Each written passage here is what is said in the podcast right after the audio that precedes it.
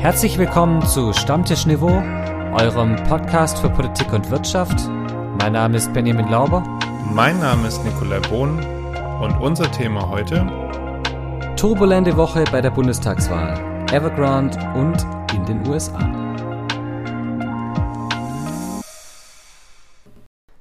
Bevor wir mit dem Podcast starten, eine kleine Information in eigener Sache. Uns hat bei dieser Folge die Realität ein Stück weit überholt. Zum Zeitpunkt der Aufnahme nämlich hatten sich Demokraten und Republikaner in den USA noch nicht auf einen Haushalt geeinigt und wir gehen deswegen in der Folge, die ihr jetzt gleich hören werdet, noch davon aus, dass ein eventueller Shutdown der Regierung bevorstehen könnte und werden euch in den Hintergrundinformationen dann auch einiges zu den Konsequenzen eines solchen Shutdowns sagen. Wir haben uns entschlossen, diese Folge trotzdem in der Ursprungsversion zu veröffentlichen, zum einen, weil es sich nur um einen Übergangshaushalt handelt, auf den sich jetzt die beiden Parteien geeinigt haben und deswegen die grundsätzliche Problematik bestehen bleibt und zweitens, weil wir sonst diese Woche einfach auch keinen Podcast gehabt hätten und das wollten wir niemandem zutrauen. Zumuten. Zutrauen würden wir es euch, zumuten jedoch nicht. Äh, deswegen jetzt genug der Vorrede und viel Spaß mit Stammtischniveau. Grüß Gott, Bohn. Moin Lauber. Nick, wie geht's dir? Die Sonne scheint. Wir hören uns wieder. Wir sehen uns sogar. Hm, mir kann es nicht besser gehen. Wie geht's dir? Mir geht es fantastisch. Wenn ich mit dir kommunizieren kann, geht's mir immer gut. Ekelhaft. Nick, wir fangen an mit unserem unnützen Wissen der Woche und der Überleitung zum Thema. Und ich habe wieder was, was ähm, aus diesem wunderbaren Buch ist, das ich hier geschenkt bekommen habe und was, glaube ich, ganz ordentlich passt zu dieser Woche. Und zwar, bei verärgerten Flusspferden färbt sich deren Schweiß rot. Oh Mann, oh Gott. äh, okay, wer ist jetzt das Flusspferd? das, das, kann man sich jetzt überlegen. Ähm, Weiß okay, ich nicht, aber, okay. aber ich glaube, manche ärgern sich ein bisschen rot nach diesen Ergebnissen. Ja, okay, ja, das ist richtig. Okay, also lass uns den, den Übergang machen zur, zur abgelaufenen Bundestagswahl letzte Woche. Äh, unsere Zuhörerinnen und Zuhörer da draußen haben ja wahrscheinlich beim Hören unserer Folge schon das Ergebnis des letzten Sonntags gewusst. Ähm, und ja, da haben sich ein paar wahrscheinlich äh, rot geärgert äh, oder äh, ja, irgendwie geärgert. Äh, Schwarz hat sich eher geärgert, aber ich würde jetzt Armin Laschet nicht als Flusspferd bezeichnen wollen. Nein, auf keinen Fall. Auf keinen Fall. Aber vielleicht als begossener Pudel. Ja, okay. Aber wir sind ja ein seriöser Podcast. Natürlich. Manchmal. Immer. ja, okay. Ja, äh, wie, wie erwartet, wir lagen grandios daneben. Völlig? Völlig. Also zumindest was die Prozentpunkte der einzelnen Parteien angeht. So die Verhältnisse haben wir doch schon relativ ordentlich hinbekommen. Äh, was wir nicht vorhergesehen haben in der Schärfe war das Ergebnis der Linken. Das hat mich, als die Hochrechnung kam, echt dachte ich so, holla die Waldfee. Also 5,0 war, ich, ich habe sie höher eingeschätzt. Richtig, und dass es danach dann sogar noch auf 4,9 runtergeht, war, glaube ich, für alle eine Überraschung. Aber ganz ehrlich, Benny, es war doch ein Traum. Also ich, ich finde das jetzt so, so hintergrundwissenstechnisch ein Traum. Ein Traum. Warum eine Partei trotzdem in Fraktionsstärke einzieht, obwohl sie nur 4,9 Prozent aller Stimmen bekommen hat. Richtig, und wir hatten diesen, wir hatten es ja im Hintergrundwissen wir haben es ja schon äh, geäußert, das letzte, nee, ich glaube, das vorletzte Mal. Oder? Ich weiß es nicht mehr, aber auf jeden Fall, wir hatten wir es geäußert und äh, unsere Stammzuhörerinnen und Zuhörer, ähm, also unsere absoluten Ultras, im, um im Fußballjargon zu bleiben. Jetzt aber. Ja, ne? Ähm, die wussten natürlich, äh, da die Linke drei Direktmandate gewonnen hat, ähm, sind sie mit allen 4,9 Prozent am Ende eingezogen. Ja, in Leipzig ein Direktmandat, in Berlin zwei. Da können sich jetzt verdammt viele Mitarbeiterinnen und Mitarbeiter und andere Abgeordnete bei diesen drei Menschen bedanken. Was ich ja so ein bisschen spannend fand, hast du das, äh, hast du die Elefantenrunde angeguckt? Größtenteils, ja. Ich musste mich ja ein bisschen beömmeln bei der Aussage von Alice Weidel, dass sie ja mehr Stimmen geholt haben als bei der letzten Bundestagswahl, weil man ja die AfD-Stimmen noch äh, zusätzlich nehmen muss äh, mit denen der Basis und den Freien Wählern. Ja. Nun. Nun denn. Das kann man so sagen, ist halt falsch. Fand ich jetzt auch grenzwertig, dass, ähm, oder vielleicht mehr als grenzwertig, irgendwie den Erfolg von den zwei Parteien sich jetzt zuzuschreiben, weil man halt sagt, ja, das ist eh eine Soße. Sie, sie hat ja in dem Abend ein paar Sachen gesagt, die so ein bisschen schwierig waren. Sie hat ja auch gesagt in der ARD, dass die AfD, dass es da niemand völkisch-nationalen gibt. Nein, nein, gibt's nicht. Gibt's nicht. Gibt's nein, nicht. nein, Bernd, Bernd Höcke. Nee, Bernd, Ja, Bernd Höcke? ja, Bernd Höcke gehört nicht zu dieser Strömung. Nein, Nein, überhaupt nicht. Mhm. Das, nein. gar nicht. Stefan Brandner auch nicht. St nein. mhm. Nein. Und äh, Gauland auch nicht. Nee. Nein. mhm. Aber hast du, hast du, hast du die schmachtenden Blicke von, von Lindner und Baerbock gesehen? Ja, die waren ja fast schon verliebt. Oh.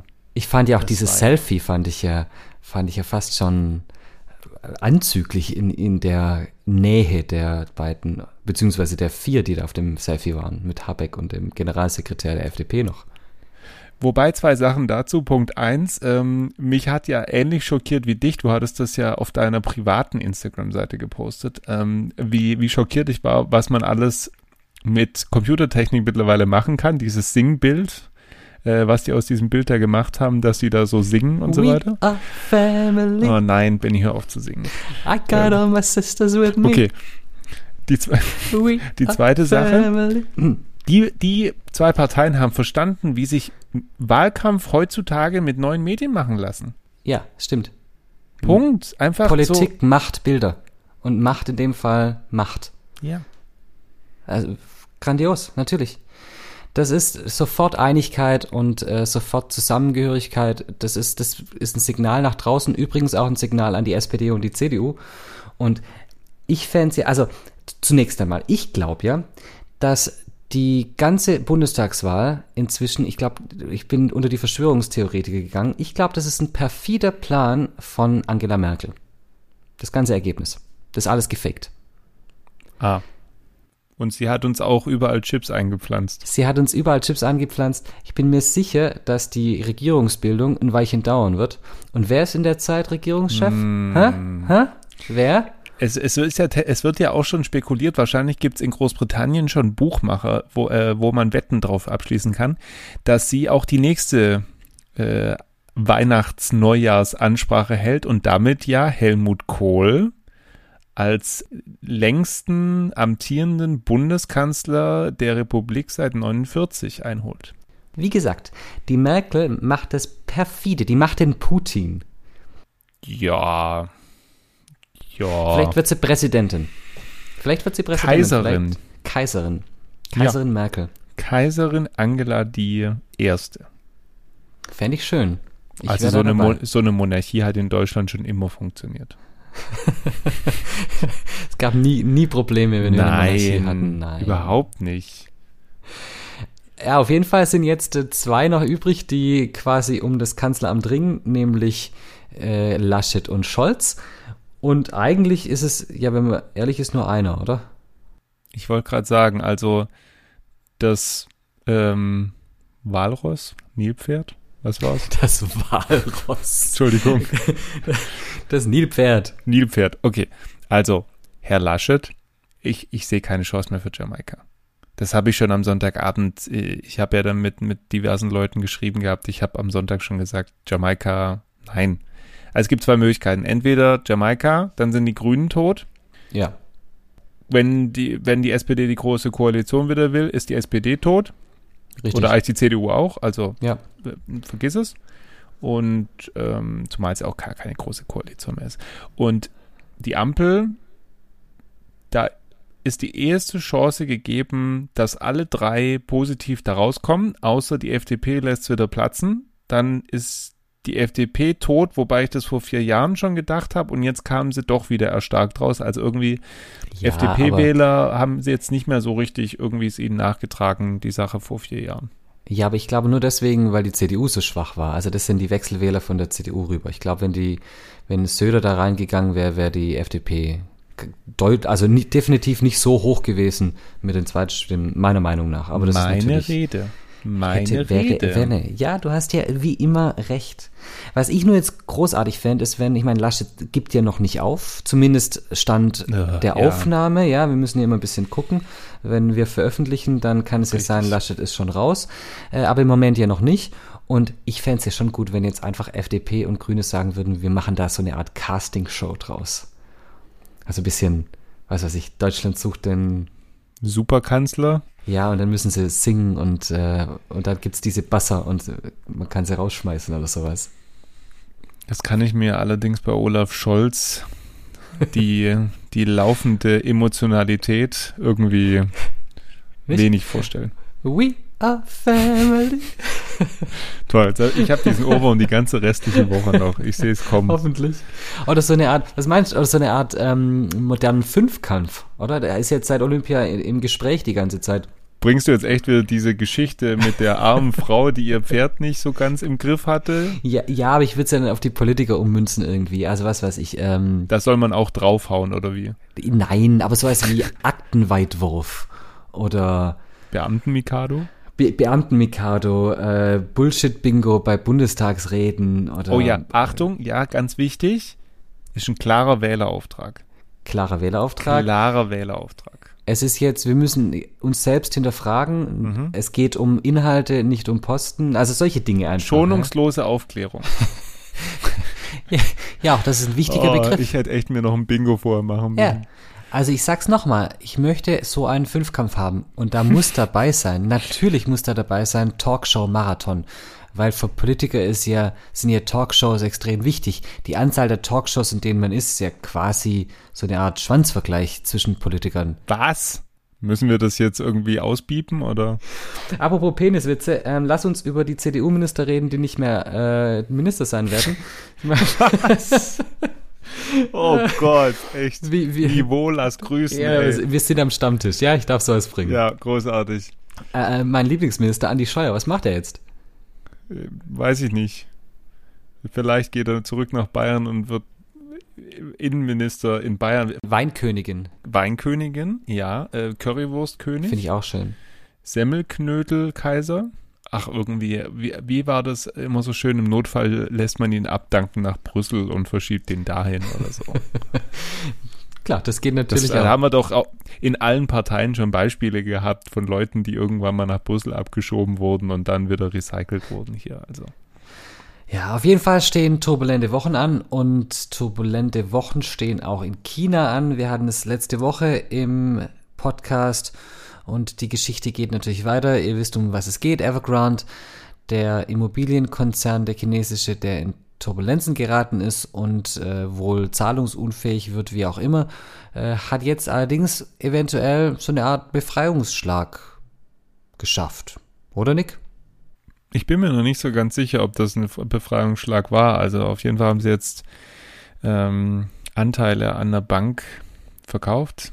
Ich meine, es war die Shanghai Bank ähm, oder irgendeine Shanghai-Gruppe, äh, bei der sie auch Schulden hatten, und zwar massive Schulden. Ähm, die haben sie jetzt verkauft, haben dafür Geld gekriegt und dafür wiederum ihre Schulden getilgt. Also ich finde, das Thema ist noch nicht so ganz rum, zumal man auch sagen muss, dass die Gläubiger, also vor allem eben die chi- chinesischen Bürger, chinesische Bürger im Übrigen, ähm, die haben nichts davon. Nö. Weil äh, Evergrande muss erstmal alle möglichen anderen Schulden begleichen. China, ich, ich wechsle jetzt heute so ein bisschen so. China und China. China und China.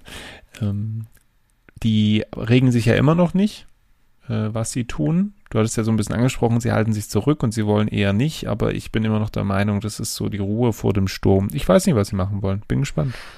Also, wie du sagst, die Anleger selber haben noch nicht so arg, also die, die Immobilienbesitzer haben noch nicht so arg viel davon, die Anleger an den Börsen schon. Am Mittwoch ist der Aktienkurs 14 Prozent hochgegangen, ja. Also von daher, und einfach, dass wir das mal in Zahlen nochmal haben, wir hatten es ja das letzte Mal 260 Milliarden Euro Schulden und der Erlös, der Anteil, die sie jetzt verkauft haben, sind 1,28 Milliarden. Also ein 260. quasi.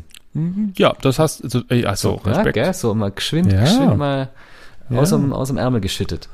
Äh, allerdings ist es schon so, also wir hatten es ja das letzte Mal auch äh, quasi vorhergesagt, die, die Pekinger Führung, die hat jetzt schon so ein bisschen signalisiert, mit Hilfe eigener Unternehmen wollen sie zumindest einen unkontrollierten Kollaps verhindern. Äh, die Zentralbank hat Unterstützung für die privaten Evergrande-Anleger signalisiert. Also da wird, das wird nicht die, die werden nicht komplett zusammenbrechen. Das kann sich China nicht erlauben. Ich glaube, viel mehr gibt es dazu auch nicht zu sagen. Deswegen würde ich jetzt den drohenden Kollaps aufnehmen. Oh, elegant. Oh, oh, elegant, ne?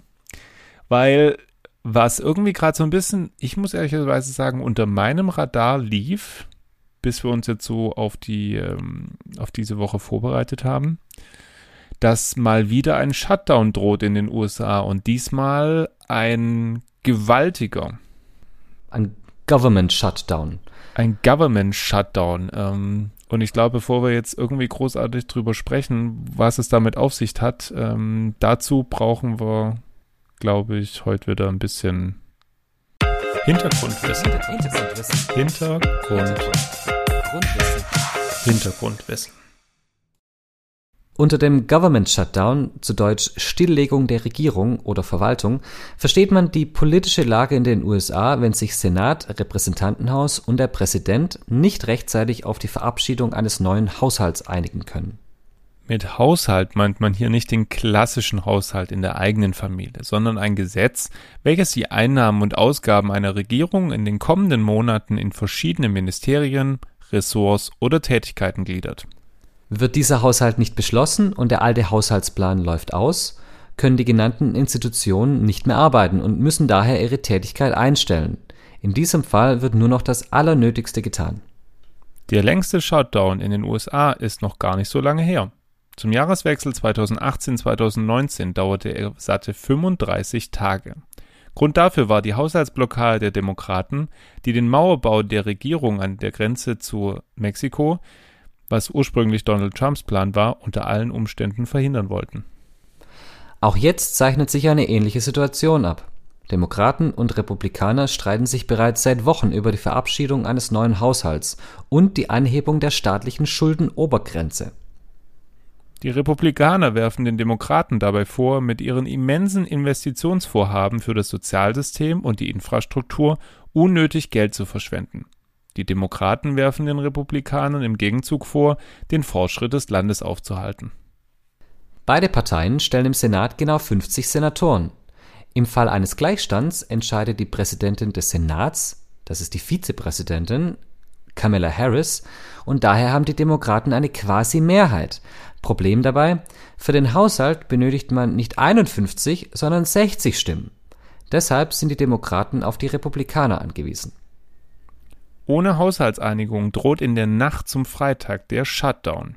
Dann würden Hunderttausende Bundesbedienstete in den unbezahlten Zwangsurlaub geschickt, zahlreiche öffentliche Einrichtungen müssten schließen. Der amerikanische Präsident Biden hat nun eine geplante Reise nach Chicago verschoben, um weiter an der Verabschiedung des Haushalts und der Abwendung des Shutdowns zu arbeiten. Denn weiteres Unheil naht. Es droht die Zahlungsunfähigkeit der USA, sollte der Kongress nicht die Schuldenobergrenze der USA anheben oder aussetzen.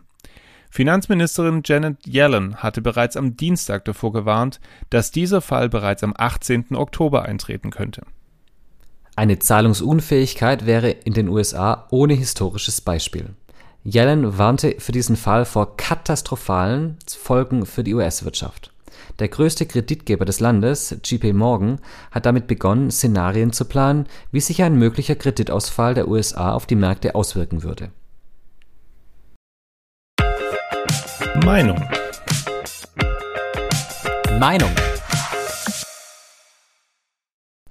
Yannick, ist es äh, so eine Art Katastrophenfall für die gesamte Welt? Wie sieht es aus? Äh, haben wir den nächsten den nächsten Kurseinbruch an den Börsen, den Zusammenbruch der Weltwirtschaft zu befürchten?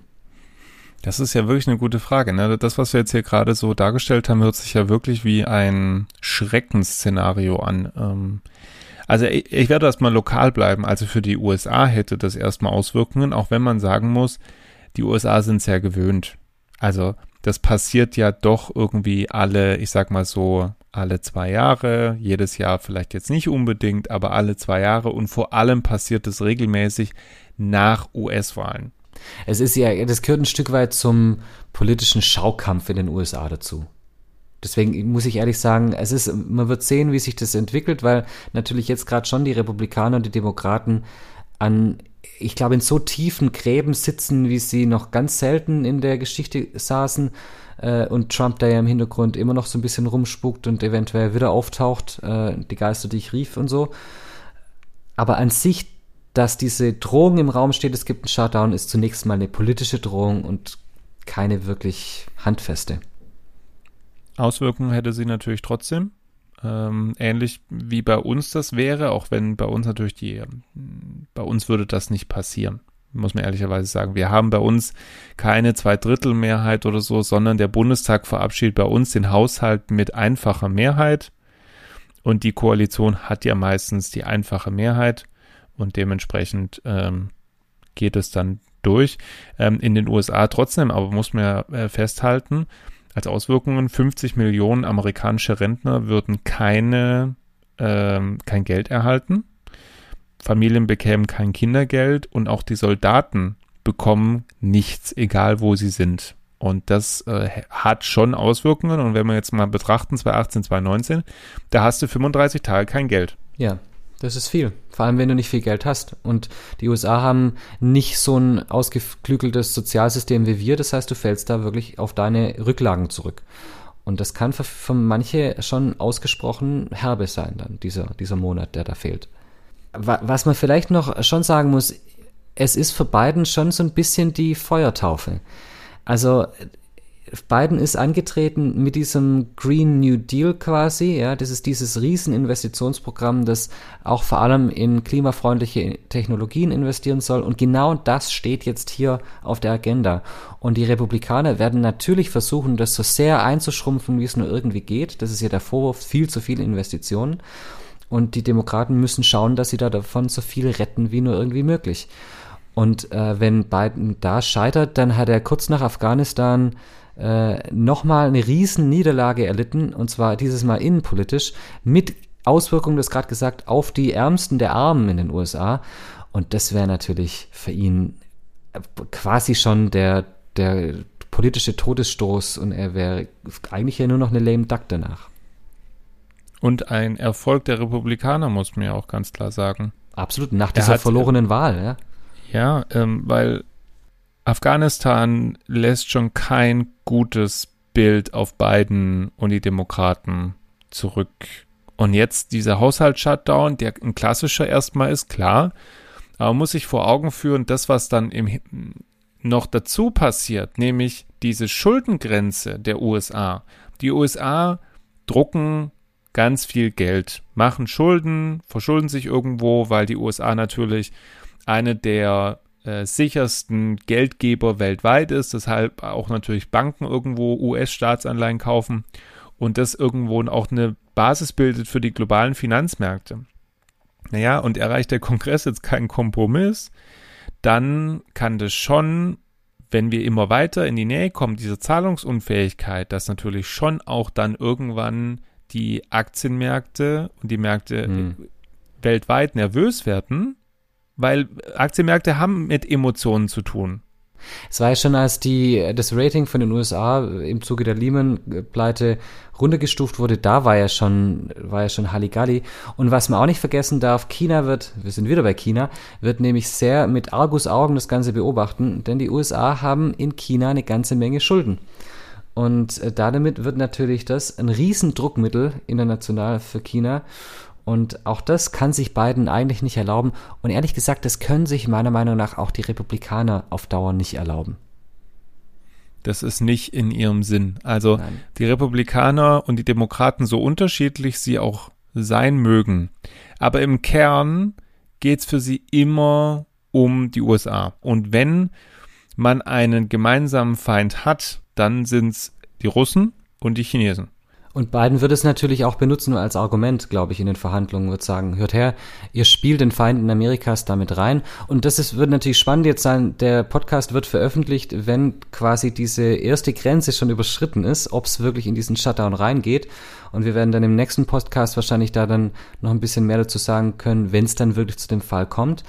Aber spannend wird sein zu sehen, wie beide Parteien den Spin in der Öffentlichkeit drehen. Ich würde einen Tipp abgeben. Die Republikaner schieben es auf Biden, die Demokraten schieben es auf die Republikaner. Oh.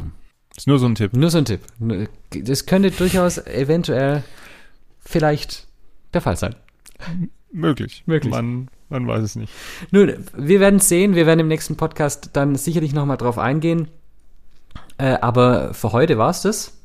Wir, wir freuen uns natürlich weiterhin über Feedback und Themenvorschläge über unsere Instagram-Seite und über unsere E-Mail-Adresse. Stammtischniveau at gmail.com.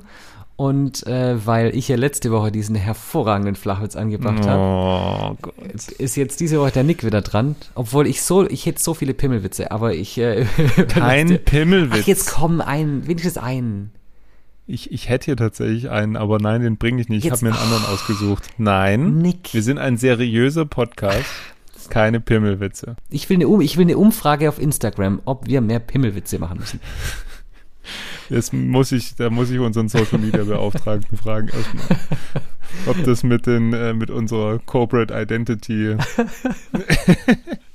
okay, also, Benny.